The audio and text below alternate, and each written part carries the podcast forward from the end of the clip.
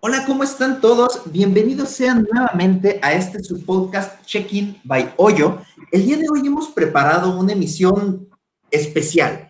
Como no podía faltar, nos hemos subido también al tren de cómo va la recuperación del COVID, pero en este caso justo lo que queremos analizar es cómo está avanzando la ocupación en hoteles independientes después de todo, de, todo lo que hemos vivido desde el año pasado hasta acá. Traemos algunos datos bastante interesantes y como todas las semanas, nos acompañan aquí en el auditorio Diego Yarza, Daniel Rubalcaba y Sung Lee. Chavos, ¿cómo están? ¿Qué tal? Buenas tardes a todos, bienvenidos. Pues como comenta Alfred, listos para platicar más temas interesantes y ponerlos en la mesa para ustedes. ¿Qué tal a todo el público? Buenas, tardes. Eh, bien dicen aquí todos, vamos a ver el futuro, ¿no? De lo que nos espera en los próximos meses después de estar en los meses más negros, ¿no? Hola a todos, buenas, este, igual, un gusto saludarlos nuevamente y pues preparado para hablar de este tema. Perfecto. Aquí hay un punto bien importante que considero.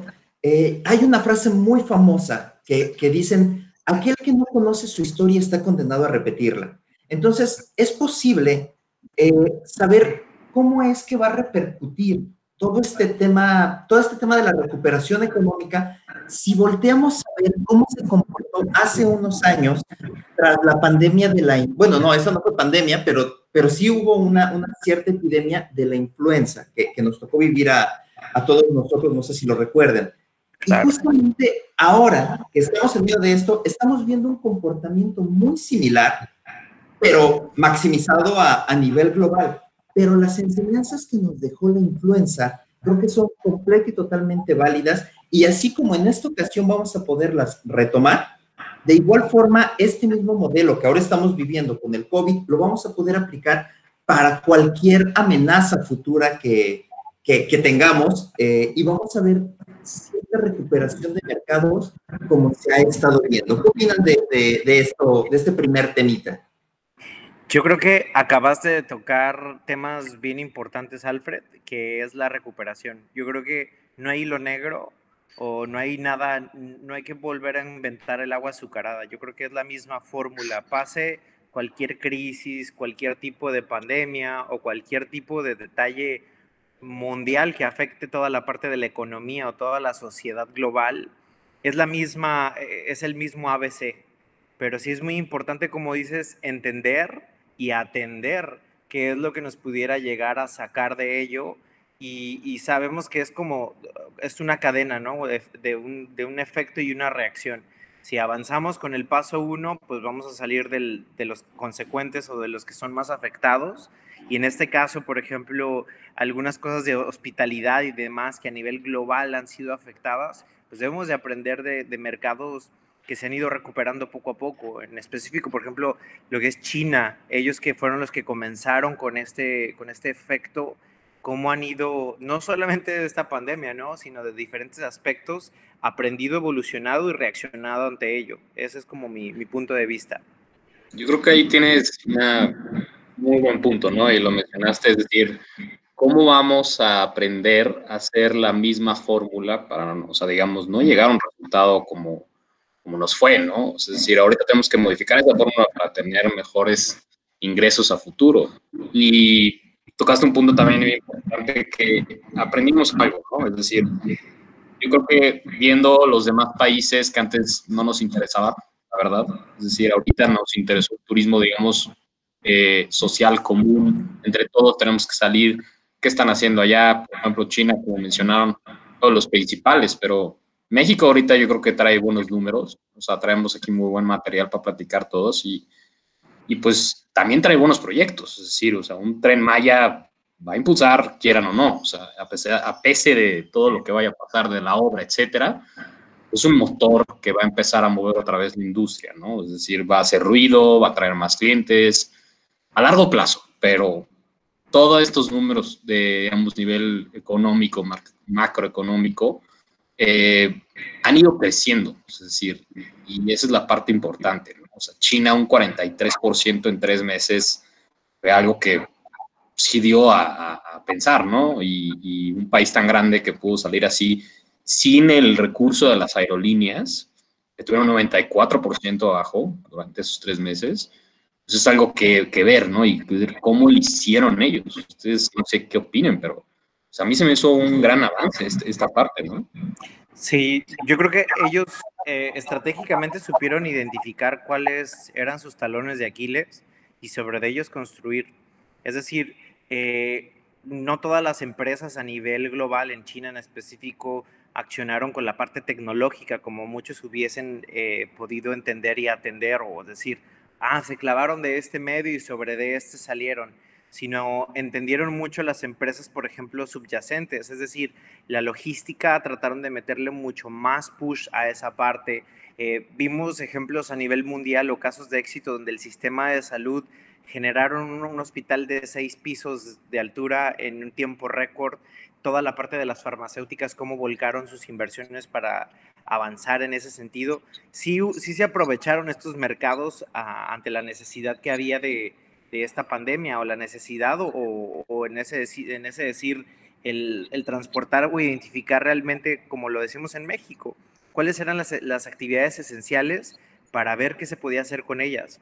Una de las partes importantes que ellos hacían, en vez de encarecer el costo logístico, muchas de las estrategias de las grandes este, transportadoras como Tracción, que es una empresa a nivel global que lleva toda la parte de logística de grandes marcas a nivel global, eh, lo que hicieron ellos fue hacer mucho más barata la cadena logística para hacer más robusta la parte de la demanda y que la gente utilizara estos tipos de medio para satisfacerse y en volumen incrementar la rentabilidad de, las empresas. Entonces, no todo es abusar de la, necesidad, ¿verdad? Sino saber medirla, estudiarla y accionar sobre sobre de la misma reacción que te vaya dando el mercado.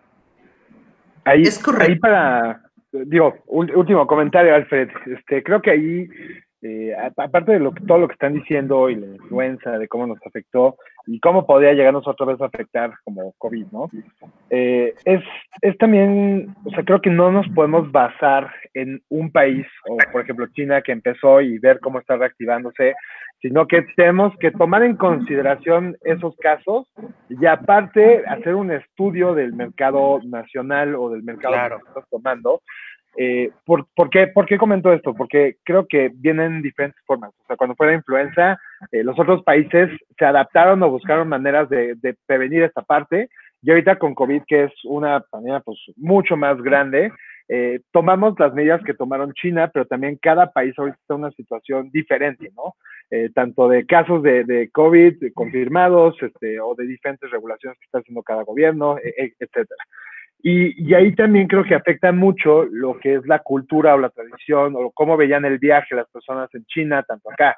Eh, por ejemplo, me voy a adelantar un poquito, pero un dato que encontré es que en China, eh, curiosamente, el, viaje que más se está haciendo o está creciendo es, es la parte de lujo. ¿Por qué? Porque ellos ven allá que también pagar más va a excluirlos más de las personas, o sea, van a estar un poco más independientes. Pero al revés, hay, hay estudios que comparan el turismo global este, y dicen no, o sea, la tendencia ahorita es que los eh, hoteles independientes y justo estas ubicaciones no tan lujosas son los que están creciendo porque están muy aislados de, lo que es el turismo en general. Y, también otro dato ahí curioso es que China eh, ven los viajes, antes los veían mucho como grupos y familias, y entonces se movían de esa manera y lo, veían como para, para pasar un buen tiempo, ¿no? Ahora los chinos ven el long stay, que es quedarse más tiempo, este, con grupos mucho más chiquitos y aparte de eso lo ven como educativo, porque quieren ir a un lugar y saben que ya, ya lo están viendo de esta manera, que es si se quedan en un lugar más dos semanas, tres semanas o hasta meses, van a poder aprender cultura y cosas dentro de ese lugar, en vez de nada más ir un viaje de tres días al mar y hacer lo que quieras hacer, sino más bien que está cambiando esa, esa cultura también. Pero de este lado, de, de otras varias partes del mundo, pues se ve diferente que esa parte que es ahora ya la gente está viajando más en grupos o familias y se quieren quedar igual por más tiempo, pero en lugares no tan este, lujosos ni, ni tan eh, este, lleno de gente. Entonces, eh, quería lanzar ese dato porque creo que es, tenemos que considerar todos los factores, no nada más irnos por un factor que, que, se está recuperando China, sino más bien hay que ver todos los factores y ver cómo lo aplicamos en, en los respectivos países. Claro. y es sumamente interesante cómo, cómo aquí el mercado asiático a lo mejor está creciendo para ese lado, pero hay otro punto muy importante. El mercado asiático también, híjole, en este momento ya nos enfrentamos a un mercado sumamente poderoso en materia económica. Entonces, justo ese mercado se puede permitir a lo mejor invertirle más en el lujo pero en este momento y justo desde, desde nuestra trinchera de eh, en hoyo y lo que sucede, o sea, porque al final eh, estamos, nosotros vivimos en un país donde realmente viajes de lujo están, eh, pues, solamente para una, una población muy pequeña, pero toda la demás población quiere viajar, ¿no? Y aquí vamos a tener comunes denominadores. Va a haber un, un porcentaje muy pequeño de, de población que va a poder pagar este lujo y vamos a tener mucha población que ni siquiera va a estar a lo mejor en condiciones de pagar a lo mejor un, vuelo de avión. Entonces, justamente vamos a empezar a ver lo que, se, lo que se avisó desde hace muchos meses y ya lo estamos viendo como una realidad. Los, los destinos por carretera van a ser los que más, lo que más se utilice, las aerolíneas no se van a utilizar tanto y ya no tanto, dejemos de lado el factor seguridad, higiene y, y que estamos todos juntos en una cosa de una tonelada, fuera de eso también tenemos un factor económico que no nos va a permitir, eh, porque ahorita pues a todos nos ha pegado, pero también todos queremos salir. Claro. Entonces es como vamos a ir viendo eso y este mismo modelo no es, no es nuevo. Lo vimos en las cuestiones de influenza y lo vamos a ver ante cualquier eh, debacle económica que nos enfrentemos, va a ser exactamente igual. Aquí la pregunta es, ¿cómo podemos anticiparnos siempre a estos movimientos? Claro. Yo, yo, leía una nota de las cámaras de turismo y las cámaras de construcción a nivel nacional y decían exactamente esa parte. Y va mucho con lo que platicábamos hace ratito de, de cómo tropicalizar estos casos de éxito, pero traerlos a México y, y, traerlos no tanto a nivel global México, ¿verdad? Sino bajarlos a local.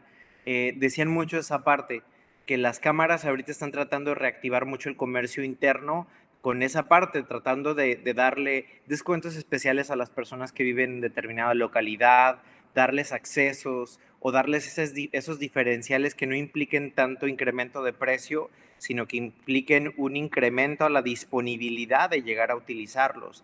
En el caso, por ejemplo, de la gente que vive en Guerrero, en Chiapas, en Mérida, en Oaxaca, en todo lo que es Quintana Roo, como irnos a la parte local y decirle a las cámaras, ok, si tú presentas tu INE o una identificación, pues tienes un acceso a un costo preferencial, porque pues de viva voz sabemos que la gente y todos estamos ya con un nivel de hartazgo enormemente y un nivel de estrés muy fuerte y ya por eso ya, ya como seres humanos ya estamos cansados del encierro, pero somos animales de consumo en ese sentido. El animal humano en ese sentido somos consumistas de potencia. Entonces, saber aprovechar e, esta contingencia, dándole esos flashazos de decir, ven y consume el comercio local, sigue con las medidas de precaución, por eso hay muchas regulaciones, cada localidad o cada estado tiene sus especificaciones de distancia y demás, pero tratar con esa misma aura de ver qué podemos activar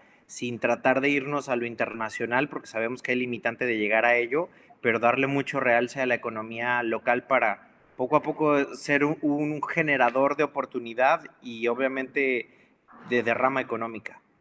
Sí, justo yo también me encontré con un, eh, un artículo que habla acerca de las cuatro mejores ciudades en México nombradas ahorita por la Travel Leisure de este impulso que estamos hablando, ¿no? Es decir, no se pudo, digamos, a través de aerolíneas, pero sí vas a poder ir a una ciudad que tiene mucho renombre, que tiene muchos premios, etcétera. Y eso fue algo que yo creo que va a llevar a un mejor nivel, ¿no? A lo que antes conocíamos como el turismo rural, ahorita vamos a llegar a la parte de decir, wow, me estoy quedando en una ciudad que está nombrada por la Travel Leisure, o San Miguel, por ejemplo, a mí me sorprendió mucho que Oaxaca fue el primero, pero San Miguel, siendo una ciudad muy turística, quedó en segundo lugar. Oaxaca, es decir, tiene todo para impulsar a México, ¿no? Y un estado que básicamente duele, que tiene un nivel macroeconómico difícil, que pues los números no son los mejores siempre, pero es el estado que siempre está impulsando el turismo, ¿no? Y esto lleva a decir, bueno, si, si no puedo viajar, digamos, por, por eh, autobús, etcétera, que tienen muy buenos precios ahorita. Ahorita en el, en el agujero negro, como yo yo lo llamo, encontramos tarifas aéreas únicas. O sea, un boleto de avión 2 por 1 digamos, en, en, en, Volaris o en Aerobús por 400 pesos, sí está muy importante el nivel que tuvieron que bajar las aerolíneas para impulsar esto. Y lo mejor de todo es que son los turismos, el turismo cercano, es decir, las rutas aéreas que sean las más fáciles, ¿no? Y por, por, por la situación que está pasando las aerolíneas en estos momentos, creo que sí hay un nivel que vamos a repuntar un 65%, como lo dicen en septiembre, ¿no? O sea, ahorita, bueno, hablando un poco de Oaxaca, y perdón que lo mencione, pero pues, tuvimos un porcentaje de ocupación de un 22%. Hoyo, es decir, no el, no el Estado, pero eh, a nivel, digamos, ustedes que abrieron las playas, Dani, pues yo creo que también tuvieron un cierto repunte, ¿no? Y fue bueno porque es un aliento a decir que sí estamos saliendo, pero nos, nos está frenando un poco la, la, pandemia, ¿no? Pero juntando todos estos factores, pues ahí vamos, ¿no? O sea, decir, hay, hay una luz todavía, pero vamos a tardar en llegar.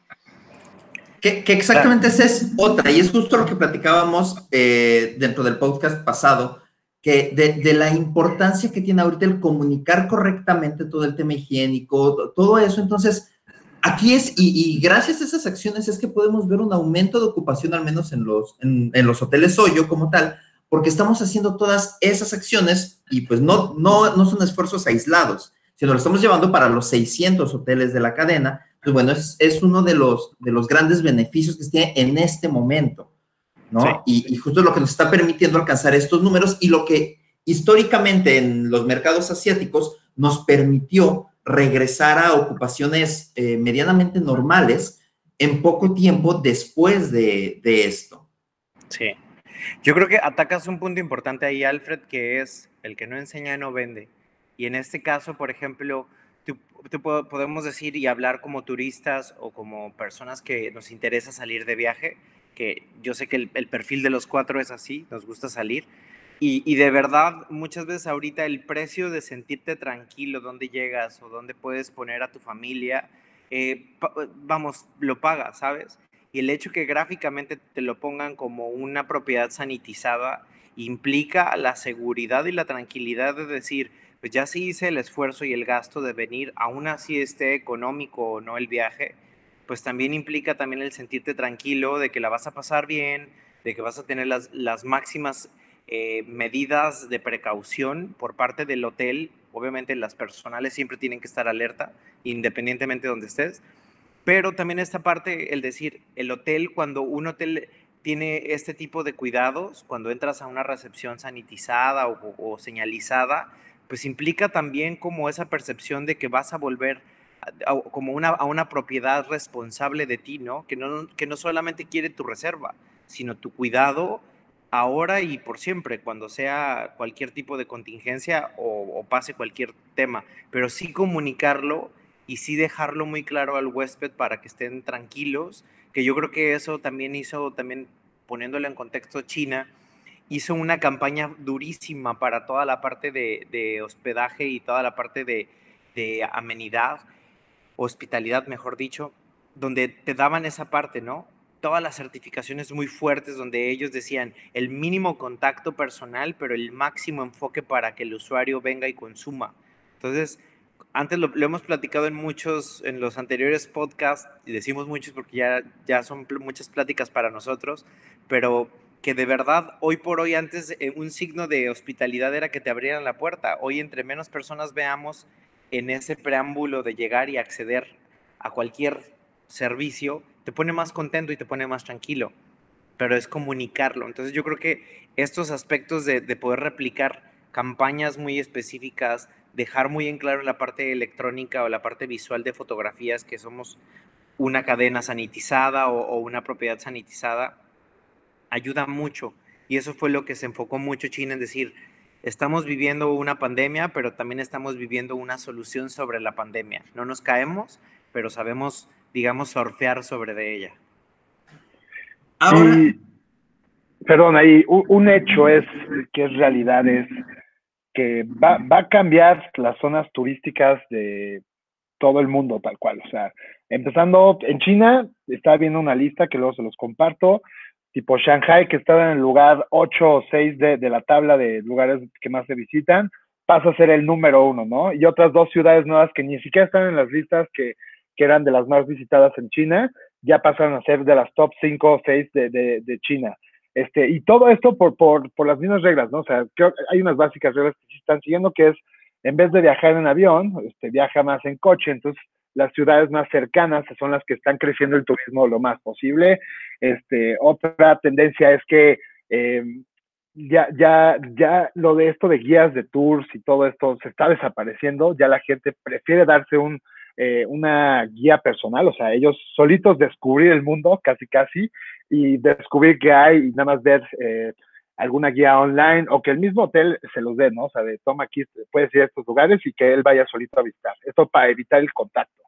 Y, creo que son esas tendencias que sí vamos a seguir, pero también, este, pues lo mismo que decía Daniel, ¿no? O sea, que hay que poner énfasis en eso de, de, de la sanitización. Sigue siendo un, un tema que más, cada vez más lo están viendo los, los, los, los turistas en sí, y, y, empezando por nosotros. Si no vemos un hotel ya sanitizado que nos comunique eso, no, no vamos a ir. Ese día es un, un mosto, tiene que pasar. Y si no lo tienen ahí, si están escuchando esta parte, es háganlo. O sea, de verdad, háganlo, porque si no, van, claro. no van a ir, la gente no va a ir. Completamente. Ahora, justo en este momento nos estamos, bueno, es posible que comencemos a enfrentarnos a nuevos cierres en este momento, o si no, a la, al famoso regreso del mismo COVID que se ha platicado mucho. ¿qué es lo que tendrían que hacer los hoteleros para, para prepararse en caso de que regrese todas estas infecciones y, y que venga una nueva ola de, de, contagios? ¿Qué tendrían que hacer los hoteleros? Híjole, yo creo que partimos mucho en, en el doble reforzamiento de, de, estas medidas. De verdad, todavía lo vemos tristemente que hay todavía localidades o, u hoteles que yo he estado haciendo algún scouting y demás que no siguen o no están certificados. Recordemos que esto es como, como en algún momento el, el, el mercado cárnico lo hacía, ¿no? O sea, cada, cada carnicero o cada obrador utilizaba sus técnicas hasta que después dijeron, esta es la técnica correcta que es el TIF, que es un certificado el cual avala toda la parte de la cadena de, mejores prácticas.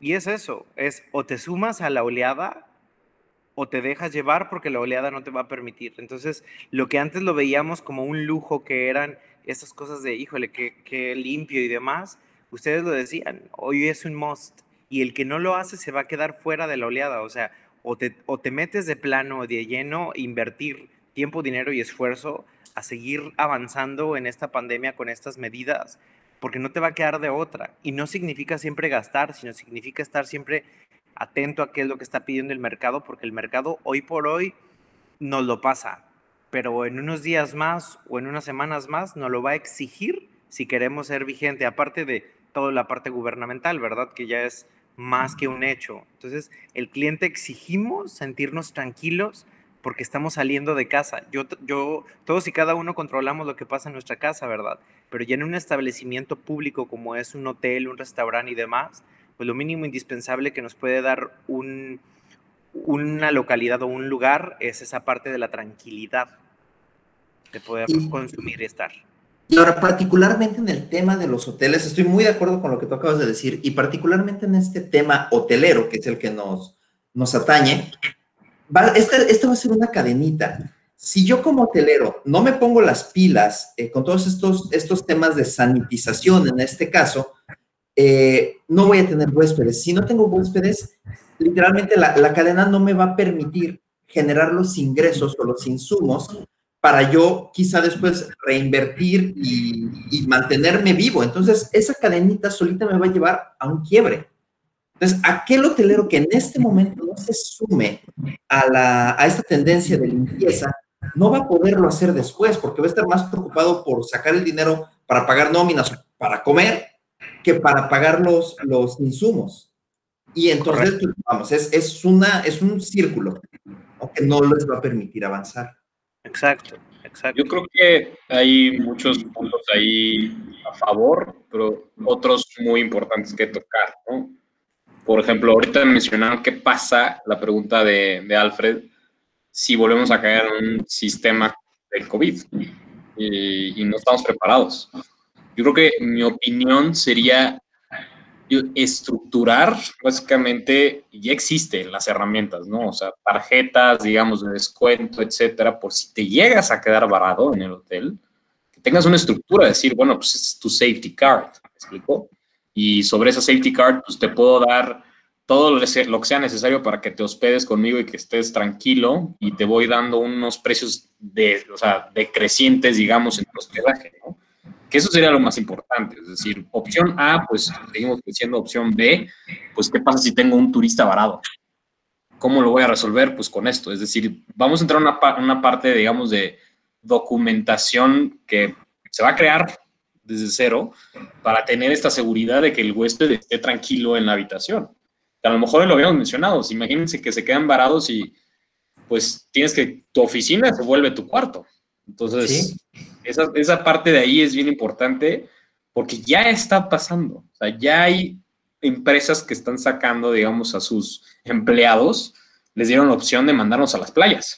Sí, porque fue la reapertura. Entonces, eso fue lo que ahorita Puerto Vallarta, Cancún, Los Cabos, hay empezado a despegar, ¿no? Es decir, bueno, pues vete con tu familia o vete a cobrar los días de, de, de trabajo que querías de vacaciones, etcétera, ¿no? Entonces, esta parte es bien importante mencionar de que sí hay que estar bien preparados. O sea, a lo mejor la gente no, no siente que pueda volver a caer esto, pero pues nunca sabes cuándo puede volver a pasar esto. Entonces, siempre y cuando estemos bien preparados a nivel estructural, administrativo, con el servicio a huéspedes, vamos a llegar a un mejor nivel de garantía. Es correcto. correcto. Estoy muy de acuerdo. Y no sé ustedes, chavos, pero a mí esta media hora se me fue como agua. Tal cual aunque no lo crean, ya pasó media hora. Eh, para ir cerrando un poquito, entonces, hay, hay varios puntos muy importantes en caso de que haya nuevas, ya no llamemos pandemias, eh, que, que, que, habrán, pero crisis o cuestiones, eh, cuestiones que, nos, que nos afecten realmente, factores externos. ¿Cuáles dirían ustedes que son los tres puntos más importantes a considerar para una reactivación económica? Los más importantes. Yo quisiera empezar ahí, este, nada más como también retomando el punto anterior y hacer énfasis en tres puntos que a mí se me hacen los más importantes. Uno es el uso de la tecnología, y no nada más lo digo como el uso, sino más bien actualícense todo el tiempo en la tecnología. Es una tendencia global, o sea, van a verlo desde Amazon, van a verlo desde Uber, van a ver, todo está cambiando la tecnología porque la vida de verdad es mucho más fácil, simplificada, este, te ahorra tiempo, te ahorra costos, te ahorra de todo, ¿no? Este, entonces úsenla. Dos es usen la promoción doméstica. O sea, creo que hemos desaprovechado mucho esa parte de, de, hay muchísimas cosas que la gente quiere venir a aprender, o sea, desde turistas y turistas domésticos también. Hay estados en donde la cultura es mucho más rica, quieres ir a aprender, comer, hacer cosas y no lo están promocionando además y creo que tienen que hacer uso de eso, que es como para crear estas experiencias únicas dentro de su espacio y que lo puedan eh, aprovechar para generar dinero o para generar más turismo. ¿no? Y el último, que, que se me hace lo más importante y creo que viene mucho más eh, de cultura latina en sí, es el, el, la parte financiera. O sea, como saben, México y muchos países de Latinoamérica la estamos sufriendo ahorita mucho y más en estas crisis porque eh, vivimos del día a día o la mayoría de la población vive del día a día y todo esto también, también a veces por falta de planeación financiera, y acá es pues, los negocios, ¿no? O sea, ustedes son pymes, los hoteles son pymes, este, necesitamos tener un plan financiero para poder soportar este tipo de crisis, o sea, tener en consideración que en los próximos meses o años pasará algo similar, ¿Cómo nos vamos a, mantener? Pues es a través de un plan financiero que sé que voy a, ganar, tanto y voy a guardar tanto por si llega esta crisis. O lo voy a usar para inversiones de esta, para salir de esta crisis, ¿no? Entonces, eh, para mí esos son los tres puntos más importantes de la reactivación y pues eh, no sé qué opinan ustedes también. Me gusta. Mis recomendaciones para este tipo de detalles es dice un dicho, a donde fueres, haz lo que vieres. Entonces, hay que utilizar estos modelos, sí hay que ser muy claros con lo que podemos replicar de, los, de las otras este, naciones o localidades que tienen este tipo de detalles o que ya pasaron, hay que aprender de los errores.